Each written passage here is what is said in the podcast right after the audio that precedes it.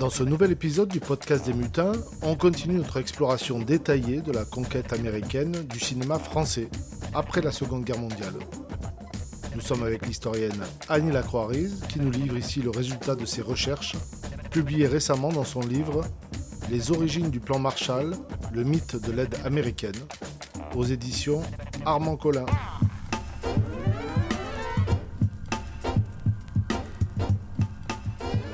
Épisode 2 Le cinéma, c'est nous. Les tractations, si je puis dire, cinématographiques ou les exigences cinématographiques, elles sont signifiées d'emblée. C'est-à-dire que l'ambassade euh, qui s'installe euh, en, France, tardivement, euh, janvier 45, puisque Washington déteste De Gaulle et attend, et attend octobre 44 pour le reconnaître enfin, donc Caffrey, le massacreur de, de l'Amérique latine, ce qu'en général on ne sait pas, il a passé 20 ans et il a présidé au massacre euh, notamment des travailleurs de l'United Fruit, mille d'un coup quand même en 28. Et donc Caffrey, il est là et tous les jours, bien sûr, il répercute les demandes sur le cinéma comme sur, comme sur toute autre chose. Donc d'abord, le cinéma réinvestit la France en 1944. Et dans les préparatifs de ce qui n'est pas une négociation, les documents établissent de manière très claire euh, que euh, les États-Unis ont réussi, entre 1944 et 1945, avec 12 films seulement, hein, 12 films, à faire la moitié des recettes du cinéma français, du cinéma en France. La moitié. C'est dire aussi leur capacité de séduction quand même la capacité de séduction, la propagande organisée, il faut le dire parce que c'est une, donnée extrêmement importante de l'influence américaine. Euh, c'est une donnée importante de mon livre, c'est-à-dire euh, la capacité euh, de corruption d'une puissance riche sur des puissances moins riches. et dès 1944, les Américains réactivent les milieux qui ont été des milieux très favorables, euh, qui, auxquels euh, je dirais qu'ils avaient appâté dans l'entre-deux-guerres, et les mêmes, c'est-à-dire que ils utilisent, euh, ils utilisent des, des porte-paroles qui sont déjà venus en France en 1944, qui sont là, qui, il faut appeler les choses comme par leur nom, qui salarie des journalistes euh, pour, pour, faire des articles disant à partir de 45 euh, sur, parce que la grande offensive c'est vraiment dès le début de 45 quand euh, un certain nombre de PDG quand le PDG de la MGM se balade avec à travers l'Europe à travers toute une série d'intervenants. Donc plusieurs plusieurs PDG il y a MGM il y en a toute une série euh, et euh, se promène à travers, euh, d'ailleurs, à partir de, de, 45, enfin évidemment, à partir de la, France est libérée avant mai 45, et donc ici avec des gens qui vont se promener partout, qui expliquent comme il est important de rétablir les relations cinématographiques. Et je le répète, qui savent. C'est des formes de Minutemen un peu quelque part? Ah ben, c'est des techniques de, de, communication. Des, ah oui, oui, mais ce sont des techniques. Des public relations américaines, quoi, qu'ils ont inventées. Mais, mais, qui sont, qui sont sous-tendues par, euh, je dirais, des intérêts matériels majeurs. Parce que ça inspire des, des articles de journaux à partir du. Surtout, évidemment, après la guerre, mais dès, dès, dès le printemps 1945, avec des journalistes qui, euh, euh, on serait tenté de dire, qui osent écrire que vraiment c'est scandaleux de jouer la belle endormie ou la belle fermée qui ne veut pas s'ouvrir à la culture étrangère alors même que les États-Unis rêvent de s'ouvrir à la culture étrangère. Il y a une entreprise qu'il faut bien qualifier d'intoxication au point, alors je dirais, dont le caractère stipendié est même avoué par le fait que à partir de la fin de la guerre, parce que les, Français ont quand même, si atlantistes qu'ils soient, si pro-atlantiques qu'ils soient, en particulier tous les milieux financiers français, tous les milieux d'inspecteurs des finances, les, milieux diplomatiques en particulier sont envoyés en poste à Washington avec, avec Henri Bonnet qui va rester près de, dix ans ministre à, euh, à Washington et que j'appelle le ravi parce que n'importe quelle catastrophe peut arriver sur la France, il dit toujours que c'est la faute du Congrès, c'est la faute d'un autre et puis que de toute façon on n'a pas les moyens de faire autrement et qu'il faut accepter. On a, on a des milieux, certes, qui sont très favorables, mais enfin qui sont quand même, qui font l'objet de pression des milieux du cinéma. Et, et, euh, par exemple, le, le, représentant des milieux du cinéma euh, Smith, Harold Smith, qui était là avant-guerre et qui est réinstallé à partir de 1944, euh, mène une action gigantesque, une action de corruption gigantesque, et euh, les Français ont droit à des dossiers, par Smith notamment, avec des articles de journaux dont il est impossible de penser qu'ils n'ont pas été inspirés, parce que pour les trouver aussi géniaux, il est clair que euh, les Américains les ont financés et inspirés, sachant qu'il y a parmi eux des amis intimes de Bloom, euh, des amis intimes. J'y insiste, euh, ça, n'est pas auprès, au moins au début, de la droite, parce que la droite tient beaucoup à sa réputation d'anti-allemande et, euh, en tout cas une, partie de la droite, le MRP, s'aligne officiellement sur De Gaulle et a une politique, pro, une politique euh, euh, gaulliste en matière allemande. Parce que l'Allemagne, la vigilance à l'égard de l'Allemagne, je dirais que c'est une valeur sûre en 44-45 en France. Et que tout parti qui n'est pas vigilant sur les lendemains de l'Allemagne passe pour un stipendié de Washington. Et c'est le cas de la SFIO. Mais le MRP, dont je montre la réalité, c'est-à-dire que des gaullistes, il n'y en a pas beaucoup. Hein. À part De Gaulle, moi, je, connais. Je Gaulliste. Le seul De Gaulle, c'est de ce gaulliste, c'est De Gaulle. Ça n'est pas entièrement faux. C'est presque faux parce que je, je, cite quelques personnages, et notamment le très remarquable diplomate euh, Raymond Brugère, qui ont été de vrais gaullistes, mais qui ont été de vrais gaullistes en juin 40 je peux vous dire que dans la catégorie, il n'en est guère. Hein. Même, il faut le dire, Raymond Brugère est quelqu'un qui a démissionné le 17 juin de son poste euh, euh, à Belgrade euh, parce que il avait honte de la, de la demande d'armistice, donc de la demande de capitulation française. Il a démissionné. Et je recommande à vos lecteurs, en plus ça va être édité à vos, pardon, vos auditeurs, euh, euh, son ouvrage euh, Veni Vidi Vici, qui est extrêmement intéressant sur la pression qu'exercent les États-Unis. Ça n'est pas un subversif, c'est un homme de la, de la grande bourgeoisie, c'est un, c'est un patriote de grande qualité, parce qu'il a quand même, il a quand même été dans une situation où il a été en, euh, interné de 1942 à 1944, et il explique ce qu'est le rôle de l'ambassade, il explique ce qu'est le rôle de la corruption, en disant, euh, sans viser euh, spécifiquement les, milieux du cinéma, mais les milieux du cinéma ont été particulièrement visés parce qu'il y avait là un marché gigantesque, gigantesque. Il faut le savoir, les films américains. Tu, et... tu parles aussi, excuse-moi, je te coupe, mais tu parles de, aussi du Festival de Cannes, qui ah était quand même historiquement, euh, qui était quand même euh, pas du tout sous cette ligne, enfin, qui n'était pas voué à être sur la ligne euh, pro-américaine, parce que le Festival de Cannes, c'est Georges Huisman, dont tu parles, le président de la commission de contrôle du cinéma, puis président du Festival de Cannes en 1946. Le problème, le problème c'est que Georges Huisman fait partie des conquis des Américains et que euh, dans euh, l'ensemble de documents à l'appui euh, de la grande œuvre civilisatrice cinématographique des États-Unis, il y a les articles de Georges Huisman. Et Georges Huisman est un grand ami de Bloom, à des fonctions politiques éminentes, des fonctions administratives éminentes. Tu viens d'ailleurs de les rappeler. Et c'est un partisan tout à fait résolu des revendications américaines, même si ça ne se sait pas. Il faut savoir au surplus que ce festival de Cannes n'est pas un festival, je dirais, spécifique euh, de la revendication d'indépendance ou d'autonomie culturelle.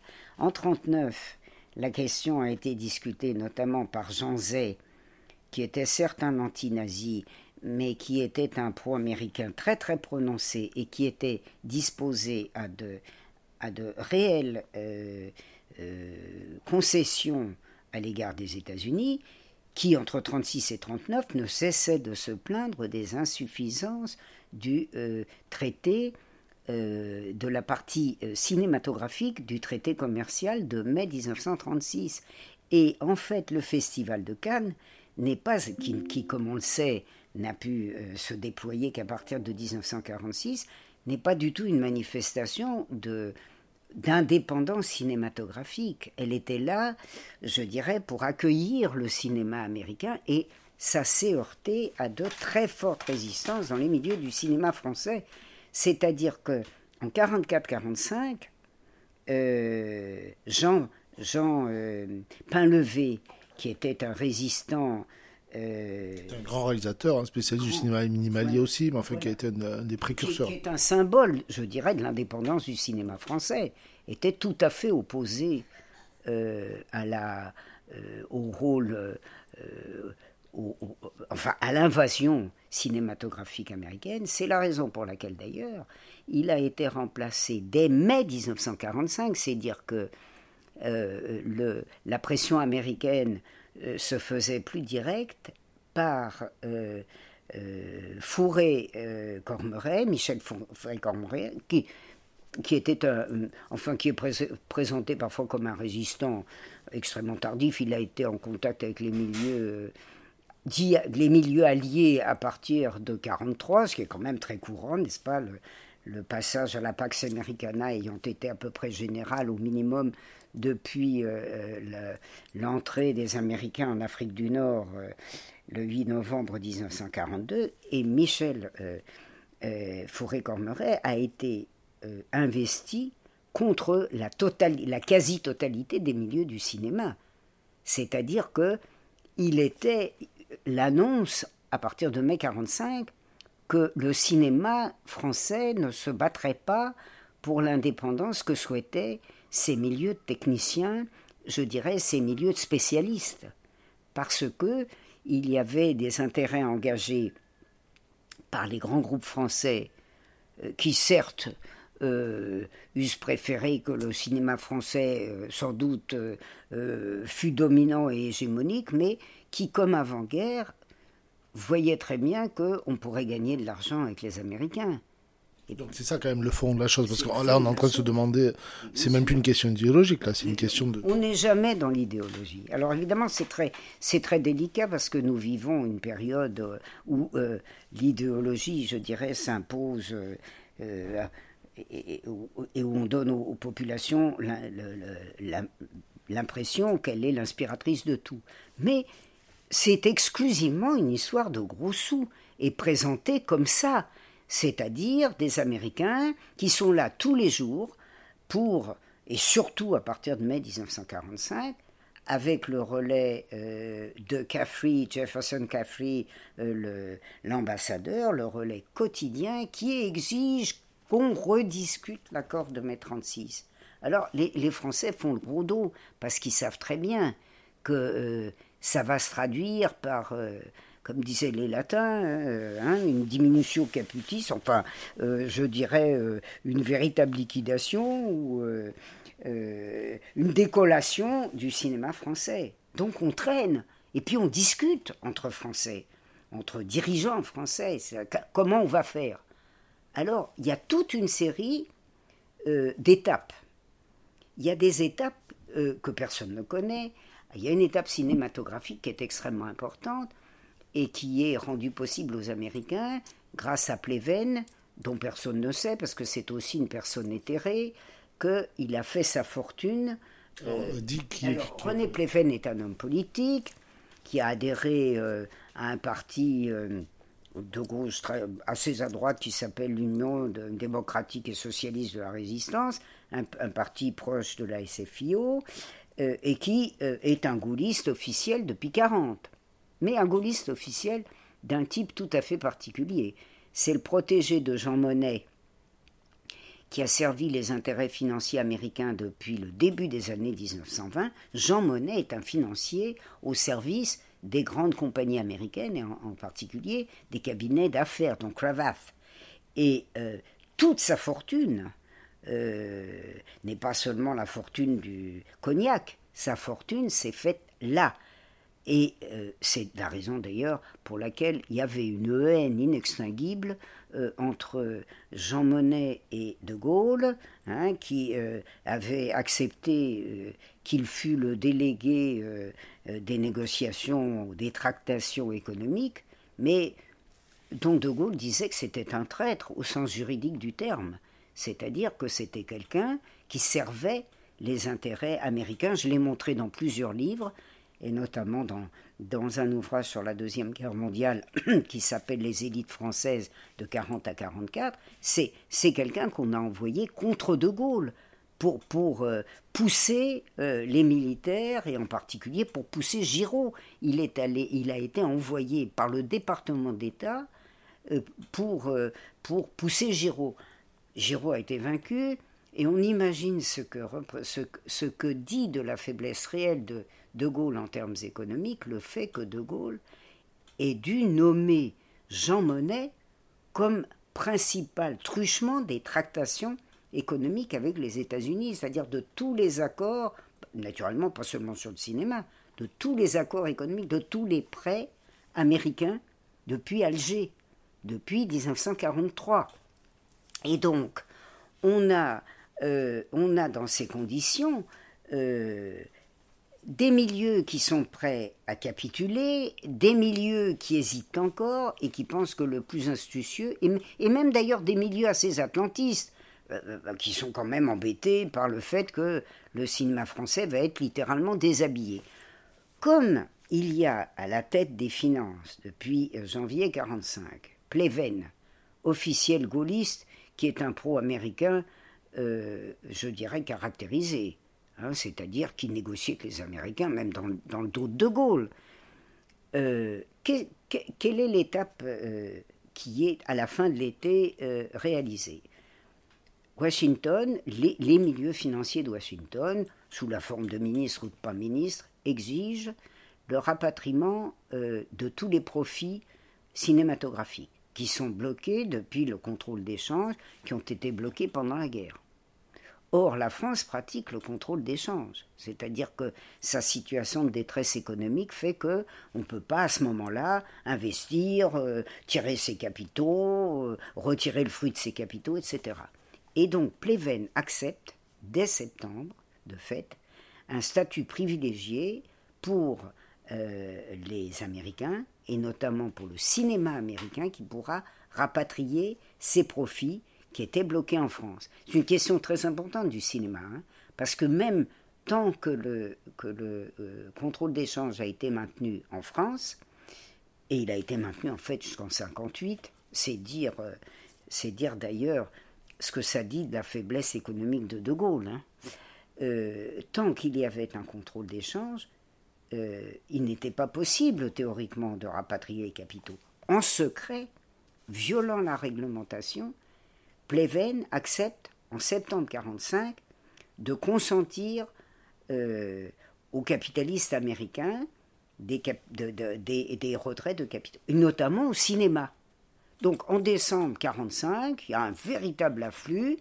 Euh, toutes les majors se précipitent.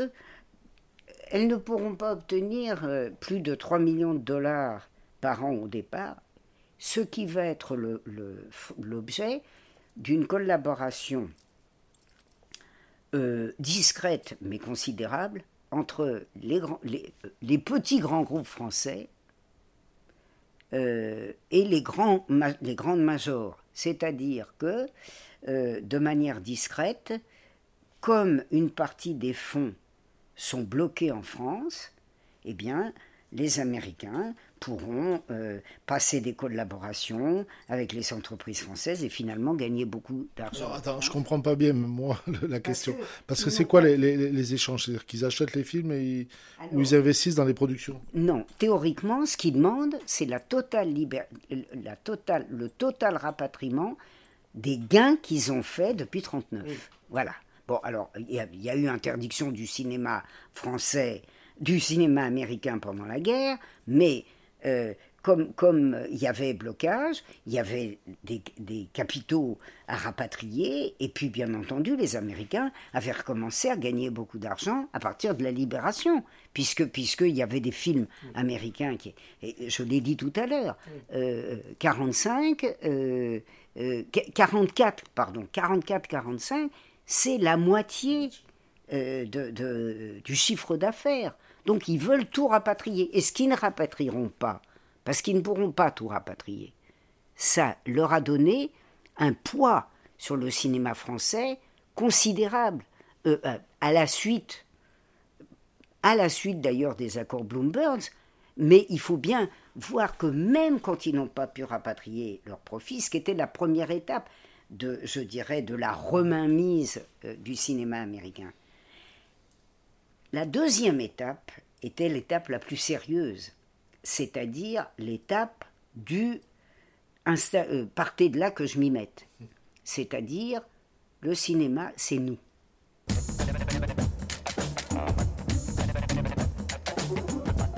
On retrouve l'historienne Annie Lacroix-Ris dans le prochain épisode, l'épisode 3, La Un second marché.